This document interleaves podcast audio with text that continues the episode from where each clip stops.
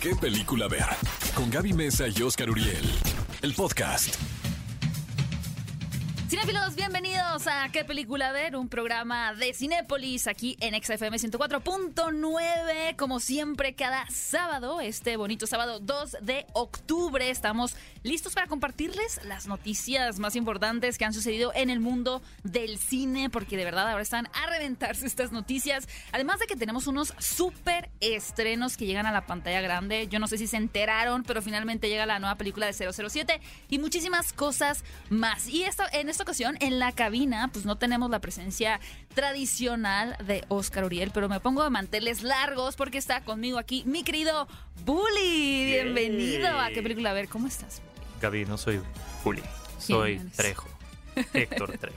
¿Ya te quieres cambiar el nombre? Ya, ya, Sí. después de ver esta película, Sin Tiempo para Morir es como la culminación célebre de una era, de un momento, de que el cine se ha reinventado, de que hemos pasado por todo y que por fin llegue a las salas, a mí me parece que es como una bocanada de aire que necesitábamos. Mucho gusto a todas las personas que nos están escuchando. Sábado rico, sábado de relajarse, sábado de ir al cine, sábado de que escuchen este programa y que de aquí salgan inspirados no solamente no solamente para ir a ver una buena película, pero Ajá. para ir a vivir el cine y que pues estén con nosotros platicando es lo mejor que podemos estar haciendo este día. Y hablando de vivir las experiencias en el cine, les recordamos que este martes realmente nos pusimos a un festejo máximo porque Cinepolis cumplió 50 años ya. ¡Qué fuerte!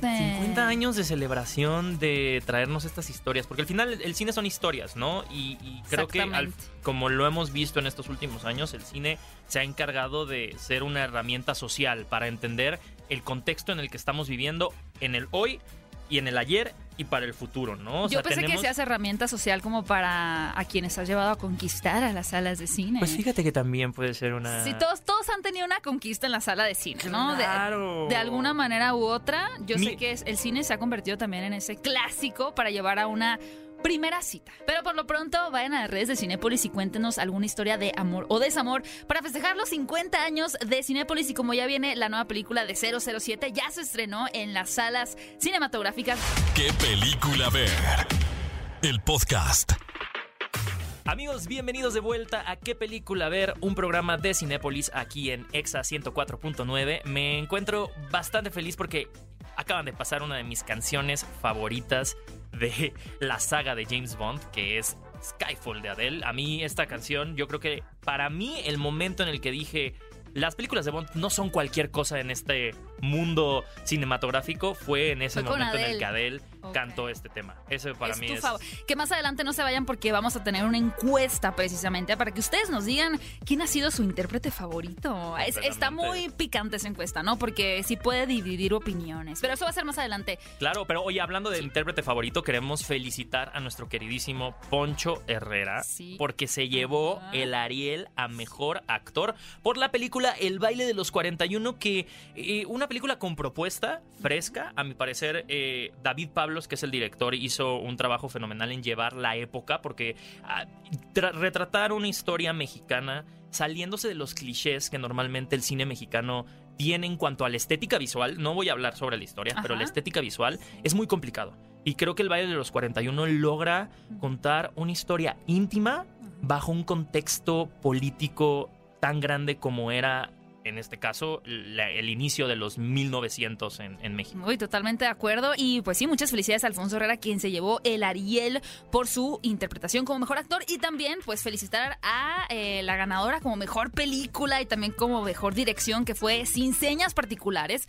Recuerden que tuvimos aquí a la directora Fernanda Valadez, quien nos estuvo platicando un poco sobre el quehacer de esta película, el proceso de escritura y demás. Si no pudieron escuchar esa entrevista, recuerden que pueden encontrarnos en el formato de podcast, también en Spotify, en iTunes, en Deezer. Búsquenos como qué película ver y por ahí van a poder encontrar también la entrevista con esta directora que fue la gran ganadora de la última edición de los premios Ariel aquí en México que premian pues a lo mejor de la cinematografía mexicana y sin señas particulares, pues fue uno de los grandes títulos que arrasó. Si no han visto esta película, se la recomiendo muchísimo. Tenemos una noticia en cuanto al próximo 007, porque llega el fin de una era. Por por así decirlo, de una etapa ¿eh? con Daniel Craig, quien realmente ya tiene como 15 años. A mí, a mí eso me vuela la cabeza.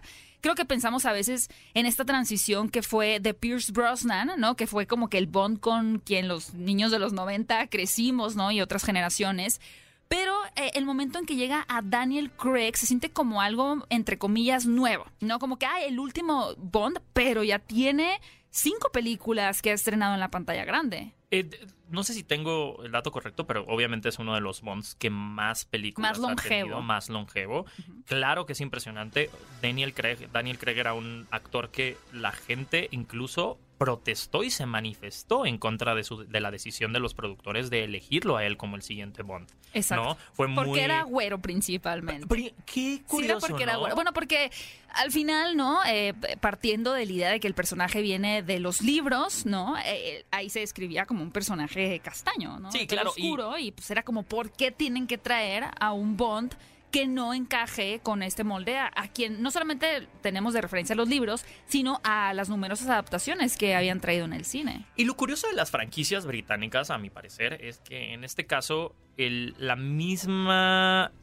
eh, el mismo Ian Fleming, que en este caso escribió las historias, creo que eh, escribió historias que a la fecha la organización o quien tiene los derechos de James Bond, por así decirlo, ha aceptado que Bond tiene que ir cambiando y que tiene que ir evolucionando y que si quieren seguir contando estas historias, tienen que adaptarse y por eso creo que la pregunta principal es ¿qué requisitos tiene que tener? Como en el tiempo en el que eligieron a Daniel Craig para ser Ahora. el siguiente. Ajá, exacto. ¿Qué, Sí. qué, qué checks tiene que tener este nuevo ¿Qué Bond? casillitas debe de marcarse? Y justamente esta semana la productora detrás de estas películas, que es Bárbara Broccoli y también Daniel Craig, se manifestó en cuanto a cuándo van a elegir al nuevo agente 007. La película de Sin Tiempo para Morir justamente ya se estrenó en salas cinematográficas y las personas empiezan a preguntarse, ¿quién será el próximo 007?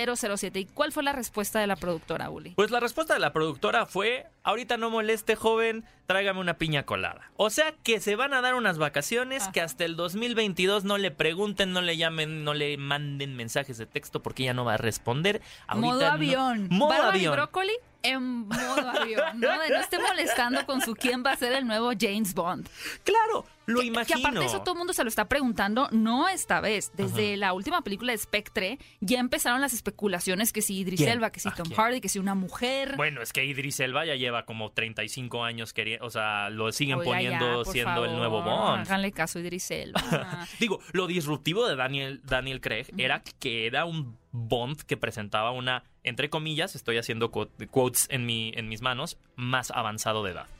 ¿No? Ah, Eso fuera también un tema que a la gente le generaba mucho, mucho conflicto. Y ese fue el disruptivo. Era, vamos a presentar a un hombre maduro siendo Bond, no como en las películas de, en este caso, cuando entró este Pierce Brosnan, que era una, un, un- a lo mejor en sus 30, finales de los 30, aquí tenemos a, a alguien que ha dado la talla y el físico para hacerlo. Y tanto hizo bien su papel, tan desarrollado hizo al personaje que tiene unos zapatos tan grandes que llenar el siguiente actor que es obvio que la celebración y el culmine y el eclipse de la era de Bond de Daniel Craig tiene que tener su tiempo para respirar.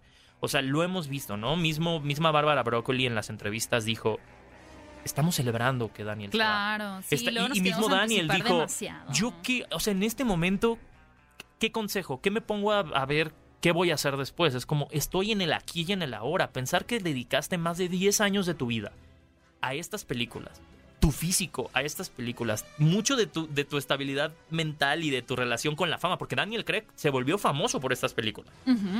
O sea, no era, no era el mega actor que trajeron a estas películas. No es un Idris Elba, por ejemplo. Sí, si Idris llegara. Elba ya, sí, ya, Ya es Idris como Elba. con un nombre, ¿no? Y mismo Daniel Craig dice, las películas de Bond no suceden muy a menudo.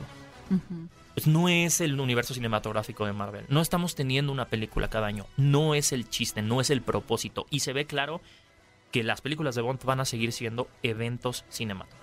De acuerdo, completamente. Pues ya más adelante, cuando en el 2022 se anuncie el nuevo Bond, o quién Eh, sabe, quién sabe, hasta el nueva Bond 2023, ¿no? pues, También. Hablaremos, hablaremos de eso. Y ha llegado el momento de compartir los resultados de la encuesta de la semana pasada. Como siempre, cada sábado les realizamos una encuesta para conocer sus gustos cinéfilos, para que vayan a votar a las redes de Cinépolis, arroba Cinépolis en Twitter y nos cuenten. En esta ocasión queríamos conocer cuál de las películas de Pedro Almodóvar, con motivo de su cumpleaños número 72 que ocurrió la semana pasada, era su favorita. Estuvo muy reñida la encuesta, realmente hay muchas películas favoritas de Almodóvar para ustedes, por lo que veo, porque teníamos las opciones de Dolor y Gloria. Hable con ella, mujeres al borde de una crisis de nervios o todo sobre mi madre. Y bueno, ahí se estuvieron compitiendo todos sobre mi madre y Dolor y Gloria, pero la gran ganadora fue la clásica Todo sobre mi madre. Y Yo quería que ganara Dolor y Gloria. ¿Pero votaste? Entonces no cuenta. Ah, Tiene no, que ir a votar. sí Tienes una nueva opción para votar en esta ocasión. ¿Cuál va a ser? Hay una nueva encuesta de la semana que está muy picante, con motivo obviamente del gran estreno en Cinépolis de eh, la nueva película de 007 Sin Tiempo para Morir.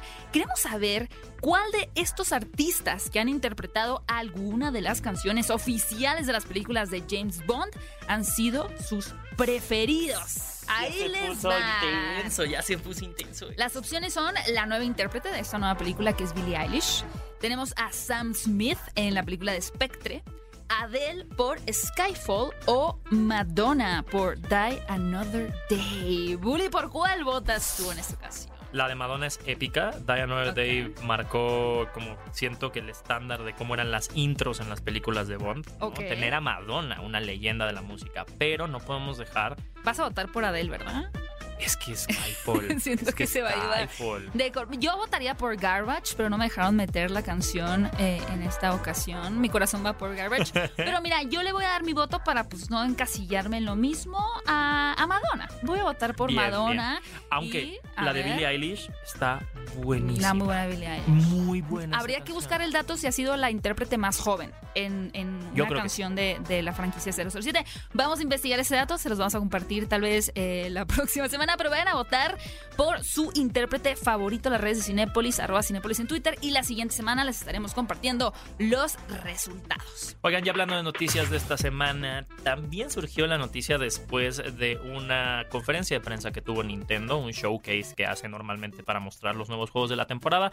Nos sorprendió a todos con el anuncio de la película animada que está desarrollando Illumination. A Illumination lo conocemos por las películas de los Minions, de mi villano favorito, sobre este personaje tan icónico que es Mario Bros. y toda su familia de personajes de videojuegos. Y la noticia fue que mostraron a los actores de Hollywood que van a interpretar las voces. Que van a dar las voces, a dar a, las estos voces a estos personajes. Y eso causó muchísima polémica porque, bueno, dentro de los eh, seleccionados tenemos a Chris Pratt, ¿no? Muy conocido por la franquicia eh, de, bueno, la franquicia, no, las películas de Guardianes de la Galaxia de Marvel. Y también a Anya Taylor-Joy, que sin duda es una de las actrices favoritas de estos últimos años para dar la voz a la princesita o a Seth Rogen. También va a participar como Donkey Kong. Ahora, causó mucha polémica la elección de Chris Pratt por varias razones, ¿no? Por el tema de no, número uno, por el tema de no escoger a actores que se especializan en crear doblaje para las películas, sino tener como estos star talents que cada vez es, es más común, ¿no? En, la- en las películas hollywoodenses.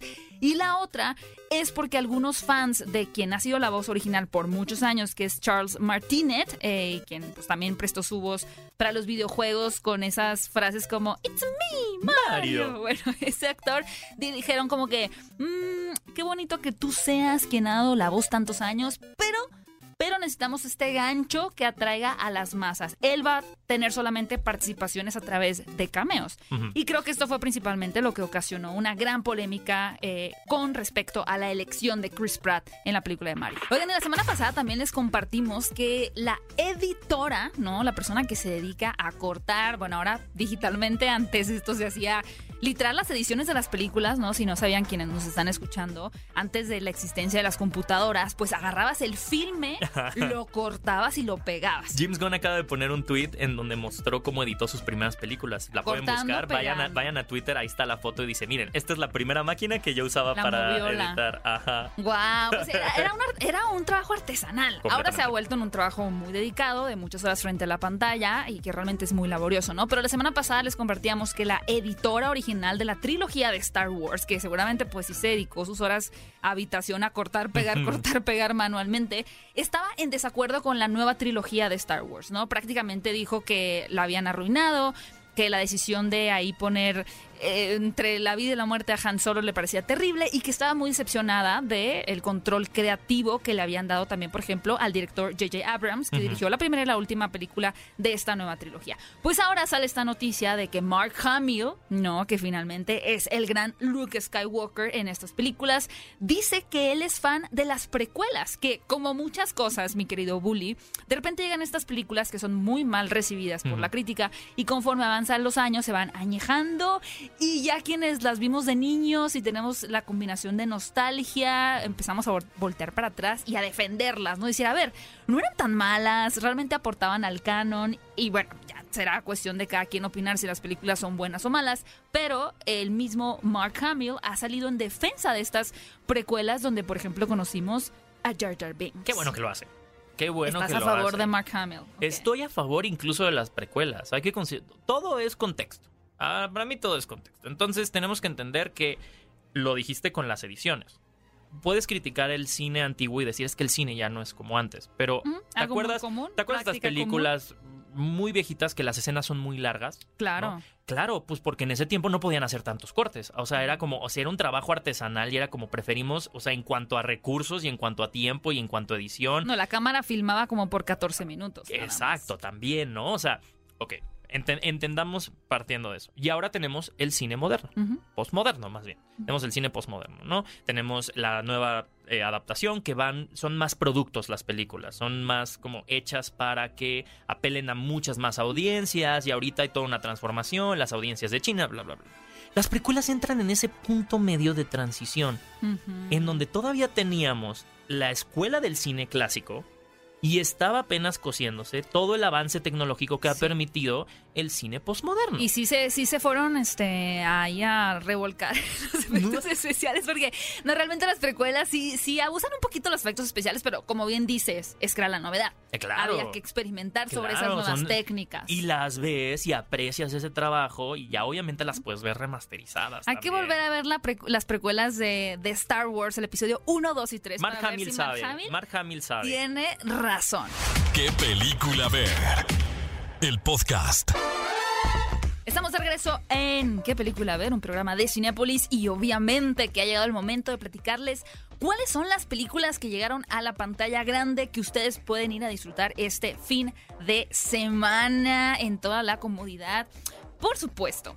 El gran título, el título definitivo no solamente de este fin de semana, sino yo creo que de todo el año, tiene que ser la nueva película de 007 Sin Tiempo para Morir. Una película que realmente decidieron enlatar, ¿no? Durante toda la el 2020, ¿no? Principalmente en la, en la pandemia, digamos, en el pico de la pandemia, porque es un evento cinematográfico. Las películas de James Bond siempre han sido este evento, ¿no? Que realmente reúne no solamente a los fanáticos de este personaje ya tan emblemático, sino también a las nuevas generaciones que se han ido encariñando en esta ocasión con Daniel Craig, quien estaría interpretando su quinta y última película. La anterior, como recordarán, fue Spectre y ahora tenemos este nuevo título que es Sin tiempo para morir donde, como siempre, pues cada vez eh, una película de James Bond implica una nueva aventura, un nuevo villano, y en esta ocasión el villano es interpretado por Rami Malek. Muchos de ustedes seguramente conocieron ya, digamos, de una manera más, mm, ¿cómo puedo decir?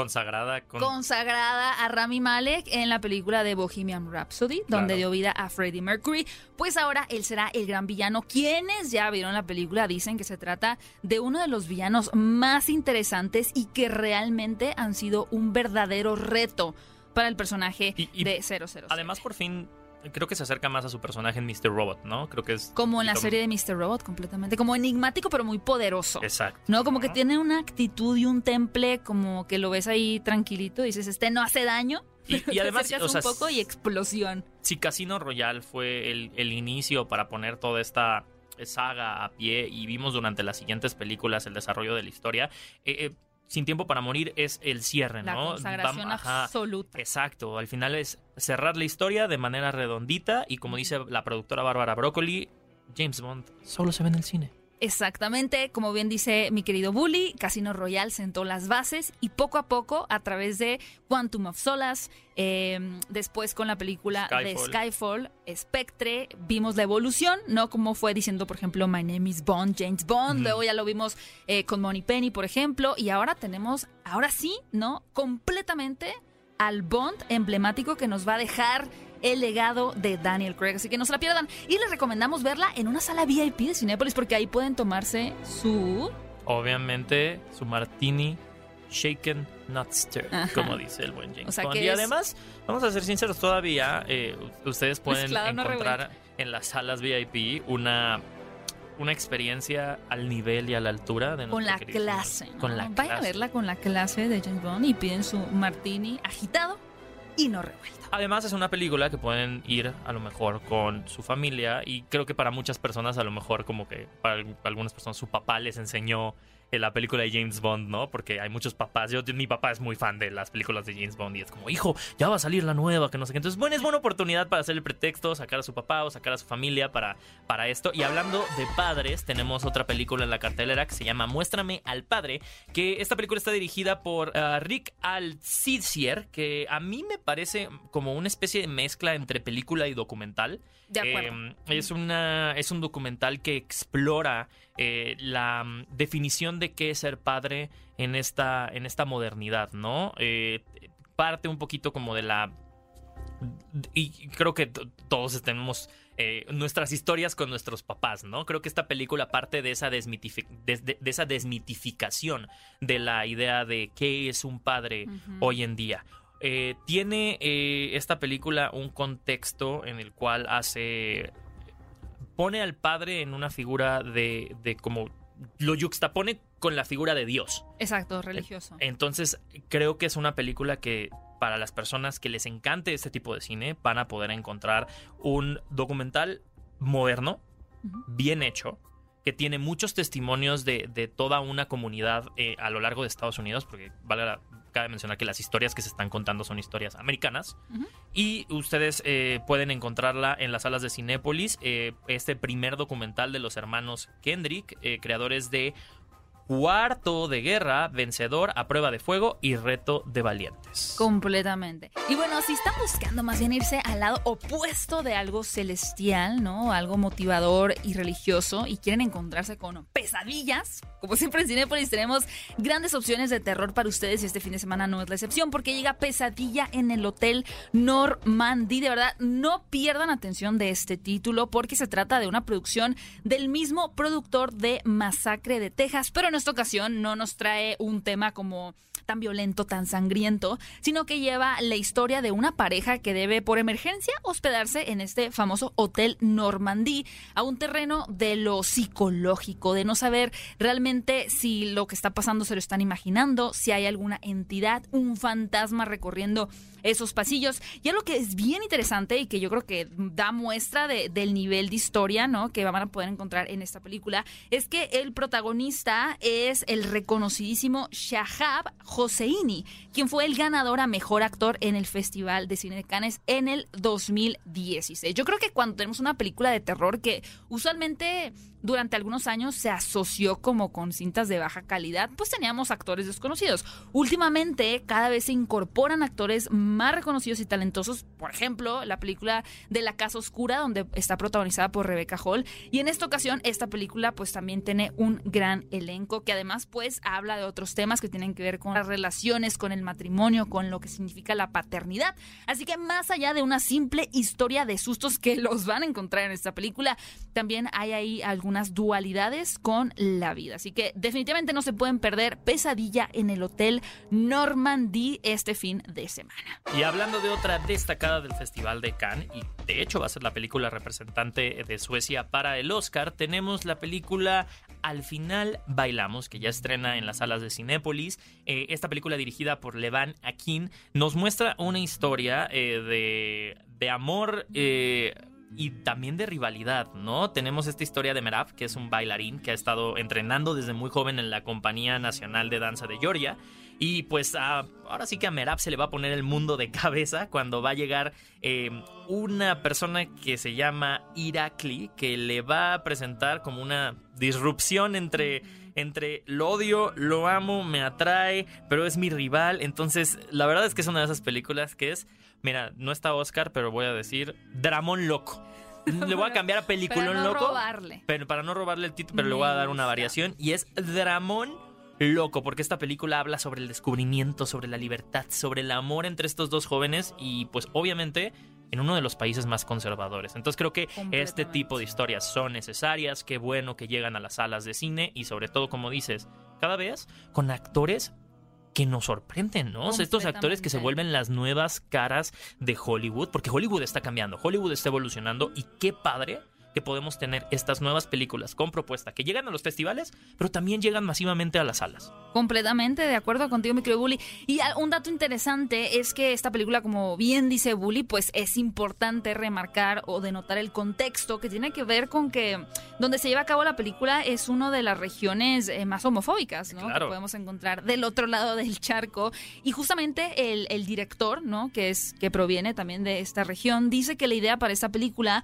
surgió hace algunos años, un día del orgullo gay, cuando 50 personas eh, quisieron manifestarse en la capital que es Tiflis y fueron casi linchados por un militar, eh, bueno, por una serie de personas eh, militares ortodoxas que arremetieron contra ellas. Cuando él vio esta injusticia, dijo, yo tengo que hacer vocal y tengo realmente que representar lo que se está viviendo en este lugar y como hay tantas personas oprimidas por el simple hecho de amar a una persona del mismo sexo, ¿no? Entonces, la verdad es un dramón loco, como dice Uli, no se pueden perder al fin bailamos en la cartelera de Cinépolis. Y también le recordamos que ya está la preventa activa de Venom, la nueva película. Ahora que incorpora, no continúa con Tom, Hardy, pero también incorpora a nuestro queridísimo Woody Harrelson. Así que si quieres ir a ver eh, la película de Venom antes que nadie, que nadie te quite tus boletos para asegurar tu asiento en las salas de Cinépolis, pues ve rápido al sitio o a tu taquilla para que puedas adquirir estos boletos que ya está activa la preventa para Venom. Oigan, y les recuerdo también que en las redes sociales de Cinépolis siempre estamos teniendo actividades. De hecho, estuve en un live en el Facebook de Cinépolis ah, justo cuando se activó la preventa de Venom,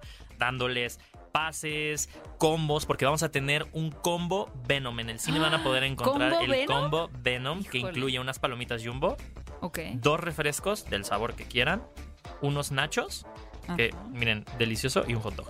Wow. O sea, así con apetito, pero. Exacto, exacto. entonces, llegan y digan, yo soy como Venom.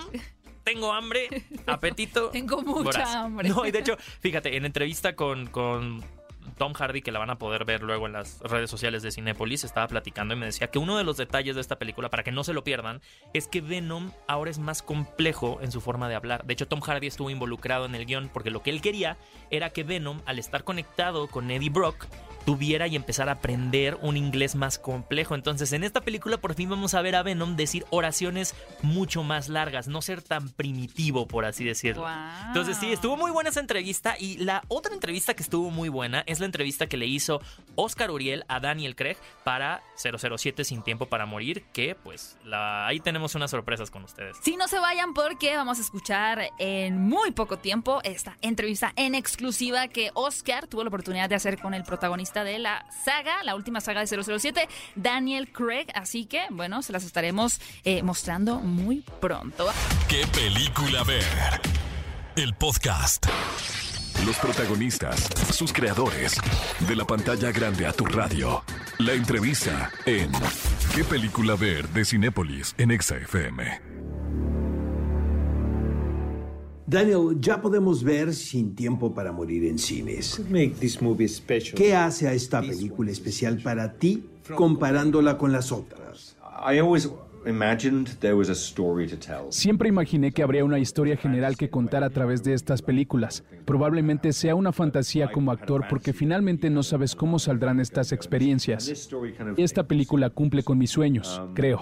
Hay que ver cómo resulta con el público. Puedes compararla con las otras producciones, pero yo diría que esta está conectada con ellas. Siempre puedes hacer sentir a un autor detrás de estas películas. Bueno, esa es mi opinión. Y en esta ocasión está la de Kari Fukunaga. Estamos hablando de un proyecto masivo de colaboración. Es algo obvio pero es necesario hacer hincapié. Necesitamos de muchos especialistas de distintos ramos. Aquí el director tendrá que ser la fuerza motora de todo. Es el propulsor del estilo de la producción. Kerry tiene un don particular para esto que simplemente me fascina. Estamos hablando de magníficas, pero estupendas películas en el quehacer fílmico. Si quieres experimentar en ello, este es el lugar. Tienes la obligación de reclutar a los mejores. Si por alguna razón algo no encaja, tenemos la seguridad que habrá un nivel. Yo deseo que la misión tenga un resultado espectacular, pero si no pasa eso, por lo menos habrá un estándar. Eso es todo lo que puedes hacer. Habrá presiones. Pero, por ejemplo, el tener a Kerry con nosotros, su energía y su visión es lo que convertirá este título en algo distinto a las demás.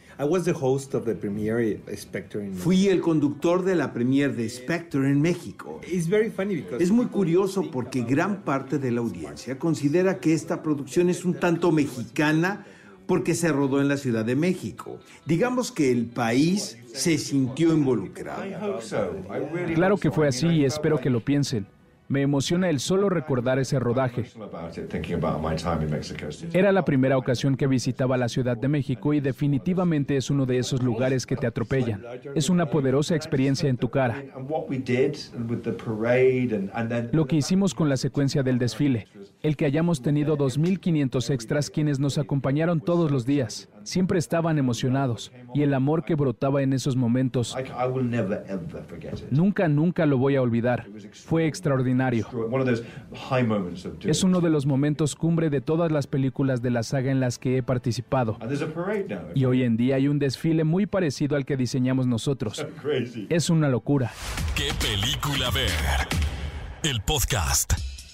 Estamos de regreso en qué película ver porque ha llegado el momento de platicarles cuál es el clásico de la semana, esa gran película que de verdad vale mucho la pena ver en la plataforma de Cinepolis Click este fin de semana o cuando ustedes deseen. Y en esta ocasión, el encargado de escoger el clásico de la semana, porque es un amante verdadero del género de terror, del suspenso, del thriller, fue mi querido Bully, quien nos trae este título que es Verano del 84. Ay, además está empezando es el mes en el que queremos ver todos los días una película de terror, de suspenso, thriller.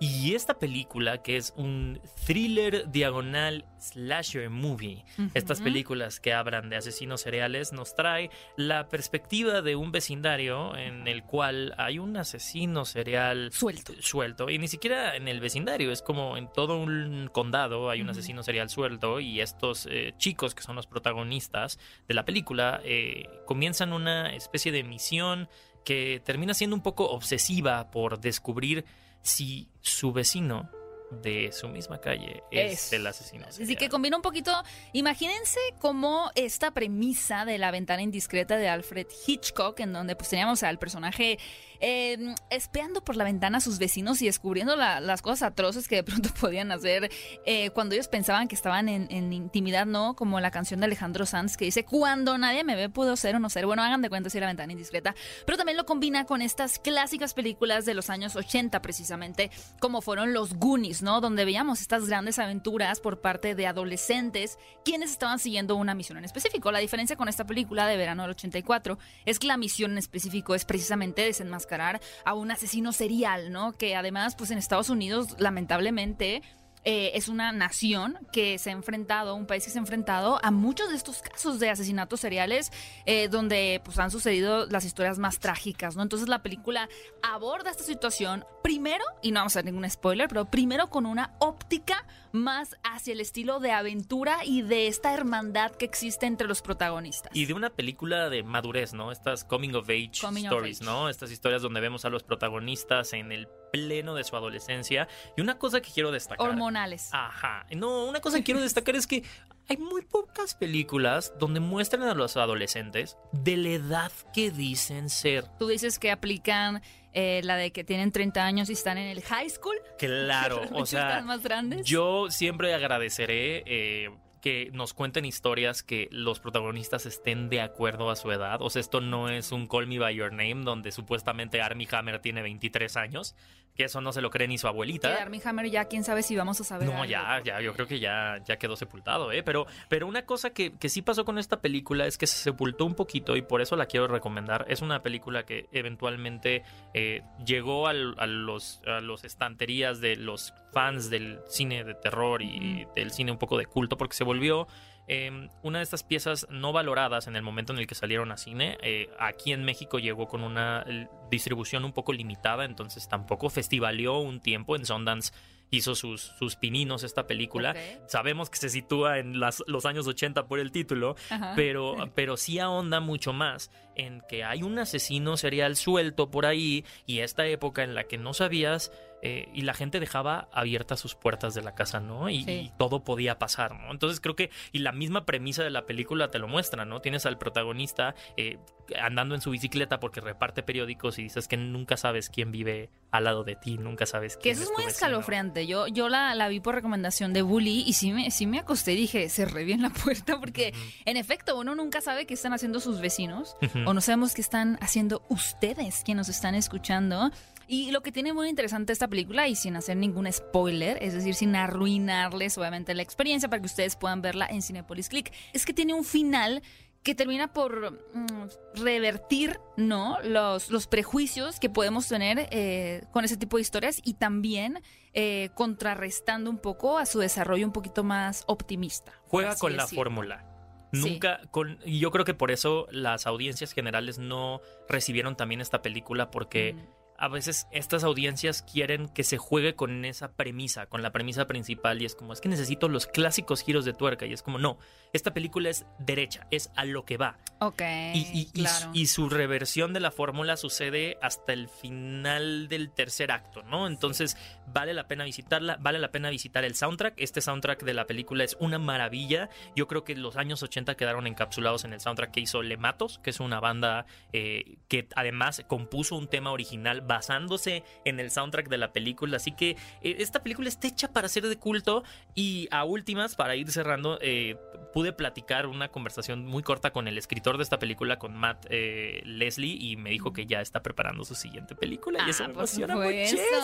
Entonces, que la secuela vayan a ver Verano del 84, este clásico de la semana, que es de terror a la plataforma de Cinepolis Click. Y se nos acabó el tiempo, mi querido Bully, pero muchas gracias por haber estado aquí en la cabina. Espero que puedas regresar muy pronto. Muchas gracias por invitarme. Es que saben qué pasa, como ya va a ser Halloween, eh, me invocan. Sí. O sea, por eso vuelvo a este programa, ¿no? Porque cada vez que es como Halloween, salgo de como mi tumba.